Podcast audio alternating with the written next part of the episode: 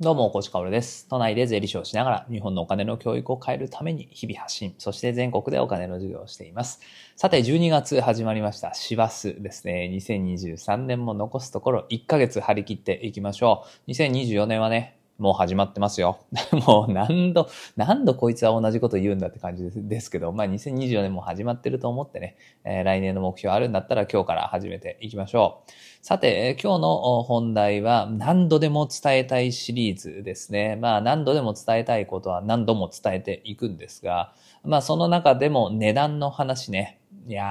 ー、アマゾンのブラックフライデーって年々破壊力増してますよね。えー今年はね、まあ期間も伸びてるのかな。プラスして確か25とか6日からだったはずなのに、なんかブラックフライデー、なんか前夜祭とかね、前哨戦みたいな感じで、ブラックフライデー始まる前からもう値下げが始まってて、まああとはなんか下がるものとかがもう予告されてたりしてね。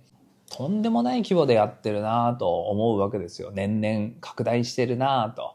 で、僕は、まあ、で、今もね、このフライ、ブラックフライデーは続いてるんですよね。12月の何日かまでか続くってね、えーこうアプリを開くたびに出てくるわけですけど、僕はこの時期本当に嫌いで、まあ、なんで嫌いかっていうと、配送が遅れるんですよ。あの別に下がる下がらないとかどうでもいいんだけれど、配送が遅れる。アマゾンの良さっていうのはスピードだと僕は思ってるんですよね。今日買えば下手すりゃ今日届くみたいな。遅くとも明日届くみたいな。もうこのスピードが何者にも変え難いのに、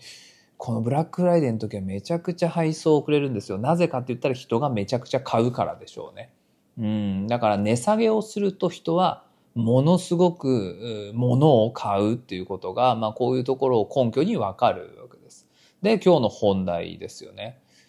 まあ、買う理由っていうのが値段ならやめておいた方がいいよねっていう、もう何度も何度も伝えてきたことですね。えーちょっと遠回りしてね、お話をしていくと、まあ遠回りというか、今のがもうほぼ結論なんだけれど、まあちょっとね、いろいろな余談を、余談っていうかね、まあこういうところも繋がってるよねっていうお話をしていくと、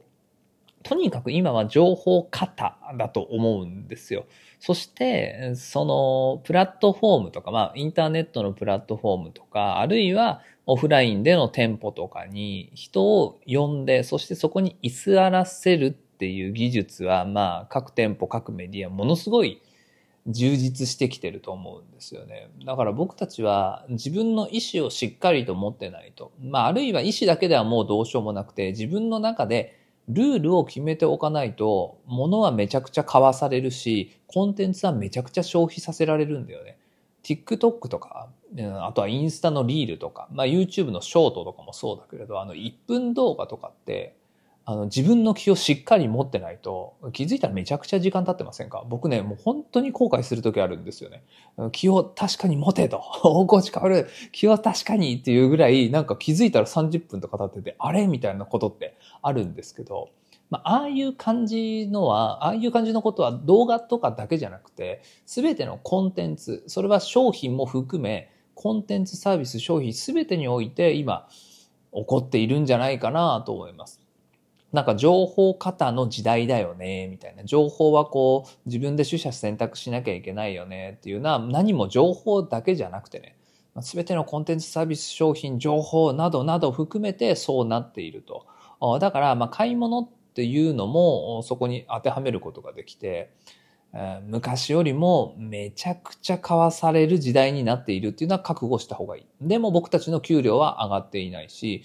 相対的に見ると、やっぱり貧困になっていくわけですよね。だって、手元のお金増えてないのに、いや、むしろ社会保障費とか税金とかで払うもの増えているのに、さらにはめちゃくちゃ買い物させられているっていうことね。これはね、もうなんか意志力だけとかでは無理だよね、やっぱりね。もうマイルールみたいなものをしっかり、えー決めておかないと、やっぱ買っちゃいますね。えブラックフライデーとかもアプリ開いて見るとさ、もう本当に魅力的に見えるもんね。もうだって値下げしまくりじゃん。そしてまあ昔自分が買ったものとかが値下げになってるとちょっとモヤモヤするんだよね。でもそのモヤモヤすらも弾き飛ばすようなマイルールっていうものをしっかりと決めておかなくちゃいけないなと思うんです。じゃあどんなね、マイルールを決めていけばいいかっていうと、もう値段で買うなっていう、もうここだね。ここ1点につきますね。で、それを可能にするにはお金をたくさん持っておかないといけないんだけれど、ここがね、非常に苦しいところなんだけれど、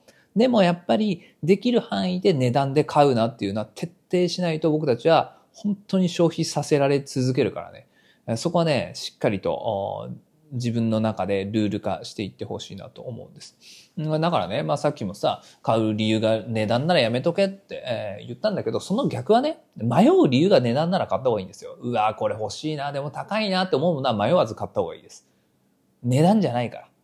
えー、そのもの、その製品の価値、質、そして自分に合うかどうか、それが全てなので、その値段が1円だろうが100万円だろうが、必要なものは買わなきゃいけないし、必要じゃないものは買っちゃダメなんですよね。なので、ブラックフライデーがありますっていうことの意味っていうのは本質的には意味はないんですよ。だって、値段が下がるっていうのは僕たちの購買行動には関係ないはずだから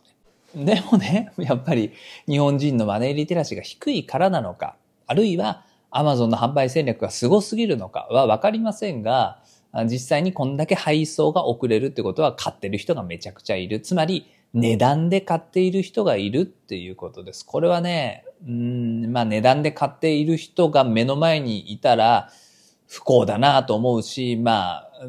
なんて言うんだろう。そんなおせっかいしなくてもいいのにとか思われるかもしれないけど、でも本質的にはやっぱりこれは、うん、不幸なことだろう、だよなって思います。じゃあ、大河内薫は値段で物を買ったことがないのかって言ったら買ったことありますよ。いくらでも買ったことある。安いからという理由で買い物をしたことなんてもう数えきれないぐらいあります。でも、そのほとんどがやっぱり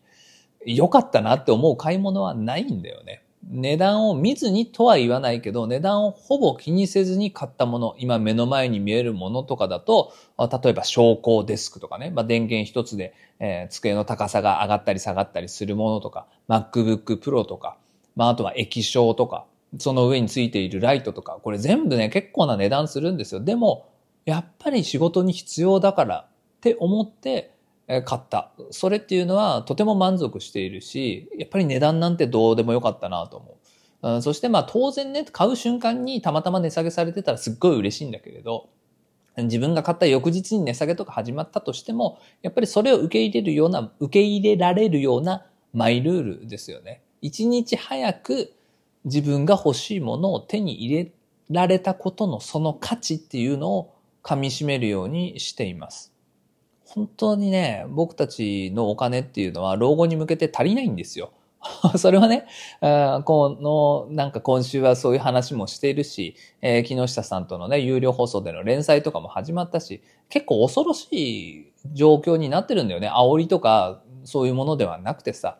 やっぱり給料とその貯金と年金と退職金でに、退職金で逃げ切られた世代、神々ならもう一回いきますね。給料と年金と退職金と、そして貯金、それで逃げ切れる世代っていうのはもう今の高齢者で終わりなんですよね。で、その先っていうのは退職金は減る、年金も受給が遅れる可能性がある、しかも減る、貯金はできないってなると、もう老後どうするんですかっていう話になってくるわけですよ。で、生活保護っていうのもおそらく薄まっていくだろうし、そうすると介護難民がどんどん出てくるわけだよね。で、それっていうのはもう国がどうしようもできなくて、自助努力をしてくださいっていうために、えー、イデコとかニーサとかがあるわけ。んで、そこを僕たちは活用していきましょうっていうのはもう分かってると思うんですよね。でもその先にも話はたくさんあって、それは有料放送の方でもね、話したけれど、自己責任じゃなくて、これはもう連帯責任なんであると。自分の資産形成ができたとしてもそれが取られちゃう世界線っていうのはあるかもしれないよっていう話もあるし、あるいはその資産形成だけじゃなくてね、目先の話ですよ。新ニーサを使った資産形成、イデコを使った資産形成。これは一般的には素人では短期トレードっていうのは無理なわけだから、長期の話になる。じゃあその資産形成っていうのは結局潤うところは15年とか20年後の未来なわけね。じゃあ短期的に売ろうにはどうしたらいいのって言ったら、もう稼ぐか節約するしかないわけなんだよね。その時に、まあ稼ぐ力っていうのは本当にこれは難しいところだと思います。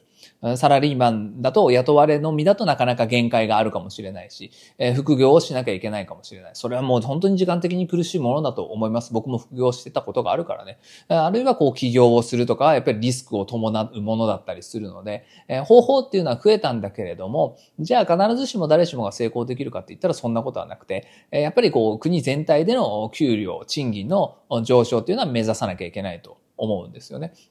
じゃあ僕たちが目先でできることは何かって言ったら、無駄なものを買わないっていうのは本当にこれ、えー、重要な課題になってくるんだと思います。で、えー、一昔前よりも無駄なものを買わせようとするっていう人たち。まあこれは悪い人たちじゃないですよ。アマゾンとかだからね。えー、つまりはビジネスにおいて、無駄なものを買わせる技術っていうのはものすごく上がってるから、それをいかに買わないかっていうマイルールはしっかりしておかないと、資産形成をしても、稼ぐ力が増えても、全部そこに吸い取られちゃうからね。結局 Amazon のために稼いでますみたいな話になっちゃうので、ここはね、やっぱり気をつけなきゃいけないと思いますね。なので僕はもうしっかりとしたルールを教えているんですが、それがやっぱり迷う理由が値段なら買え、買う理由が値段ならやめとけっていうことなんですよね。もう物の本質を見て欲しいものを買う。で、買えなかったらもうしょうがない。手元にお金がなくて買えなかったらしょうがない。うん、その、劣化版みたいなものを買わない。みたいなね。え、ことを徹底すればいいと思うし、こういう値下げみたいなものっていうのはもう情報遮断でいいと思います。楽天お買い物マラソンとかね、アマゾンブラックフライデーとかもうどうでもいいんですよ。どうでもいい。ただ、もしね、情報を取るんだとしたら、あ、最近ティッシュとトイレットペーパーが減ってきたなと、そろそろ買わなきゃいけないな、今日買おうと思ったけど明日からお買い物マラソン始まるならまあ明日値下げされてるかもしれないから買おうみたいなね。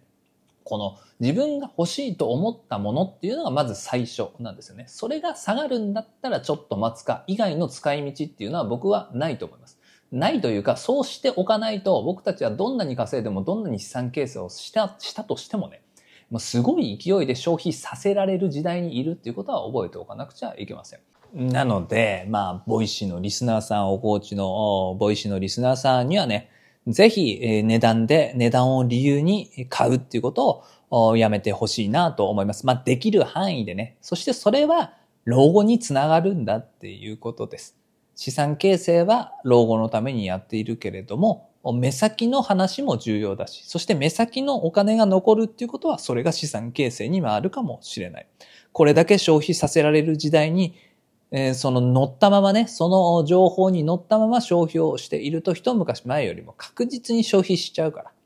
その分、稼ぎが倍、3倍になってるんだったらいいんだけどね。特にあんまり変わってないなっていうのに、えー、マイルールも作らずに、えー、情報に乗ったまま、ぽいぽいぽいぽい、え、こういう値下げの時に買っていると、とんでもないことになってしまうからね。えそこはしっかりと自分のマイルールっていうのを構築していきましょう。まあ、このあたりの話っていうのは、まあ、資産形成も目先の話も含めて総合的にね、しっかりと話していかなきゃいけないなと思っていますのでえ、今後も Voicy、そして、まあ、他の人との、まあ、木下さんとかね、そういう人との対談、あとは YouTube などなどを含めてね、しっかりと出していきますから、ぜひぜひよろしくお願いします。さて、最後にお知らせです。え、まずは、12月始まりましたので、 Voicy プレミアムリスナーの皆さん、え、今月もよろしくお願いします。そして今月から加入していただける皆さん、よろしくお願いします。今月は12月の22日金曜日ですね、えー、20時からセミナーをやろうと思います。毎月セミナー4度目。今月はね、ふるさと納税で行きましょう。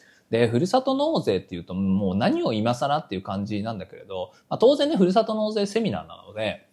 基本っていうのはね、お話しします。こういう制度なんだよ。ただ、なんかかゆいところに手が届く話もしっかりしようと思うんですね。結局なんか得している感覚がないみたいなことってよく言われるので、まあ、どこを見れば、あ、確かに得をしてますねっていうのがわかるのかとか、あとは自分のふるさと納税限度額をオーバーしたら、どれぐらい実際損しているものなのとか、こう数値を見せながらね、しっかりとかゆいところに手が届くようなお話ししたいと思います。まあ、あとは、みんなは最近どんなもの買ってるのっていうのは、これね、盛り上がりますからね。えー、みんなでコメント欄で、まあ、ライブならではの感じでね、盛り上がりたいっていうところと、あとはもう一つね、えー、これは最近のテーマになりつつあるんだけれど、伝道師を増やすっていうことですね。ふるさと納税いいよ、やろうね、最高だね、みたいなことを僕は言う、言うわけですよ。で、えー、僕の話を聞いてくれた人が始めるわけだけど、その人もまた、ふるさと納税の伝道師になれるような伝道師育成方法みたいなね、えー、伝道師をどうしたら伝道師になれるかみたいなね、まあそんな話もしたいと思いますので、まあ巷にあるふるさと納税セミナーとは一線を画すようなね、まあ解説もそうなんだけど、かゆいところに手が届く、まあ税理士ならではの話とか、まああとは僕の使い方とか、あとはみんな最近どうだったっていうところと、そして伝道師をどうしたら育成できるかっていうね。まあ、このあたりの話、セミナーにまとめたいと思いますので、ぜひぜひ今月のプレミアムのセミナーですね。えー、皆さん聞きに来ていただけたらなと思います。そしてお知らせまだあと2つあります。今日まで12月1日まで木下さんとの新連載の後編ですね。えー、おこち木下のズバリお金から逃げるな。あ今日まで、えー、500円の限定価格ですので、ウェブからの決済で500円ですからね、えー、ぜひ聞いてみてください。まあ今日話したことをもっともっと深掘りしているようなね、まあそんな内容になってますので、えー、みんなでお金に強くなっていきましょう。そしてお知らせ第3弾は12月4日のライブです。衆議院議員の細野さんと対談をさせていただきます。まあ僕はやっぱりね、こう衆議院議員の方とお話できるんであれば、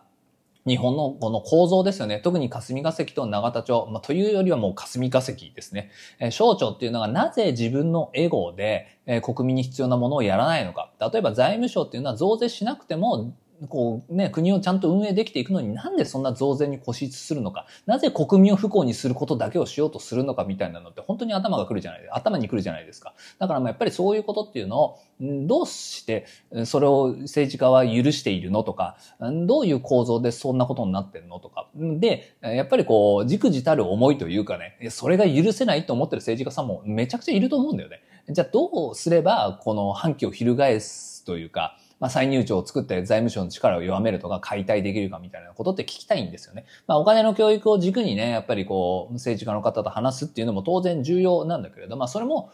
さることながらね、やっぱりこのあたりっていうのは、どうしても聞きたい。そして、これはいろんな議員さんに聞きたいので、まあ、細野さんの力を借りながらね、えー、 Voicy に政治家の方々たくさん参入してきてますから、あなんとかね、これも対談をいろんな方と重ねながらね、しかも定期的に重ねながらね、どうしたらいいのかっていうのを、皆さんとも一緒に考えていきたいなとまあ、そんなライブの序章ということでね、きっかけになれば、あそんな対談の序章ということでね、えー、このライブがきっかけになればなと思います。12月4日月曜日の19時30分から通常のライブで行います。アーカイブについてはね、24時間は通常では残そうと思ってます。その後はちょっと細野さんと相談になります。で、後編は20時45分、あ、20時20分かな。45分後ぐらいの20時20分ぐらいから細野さんの方のチャンネルでも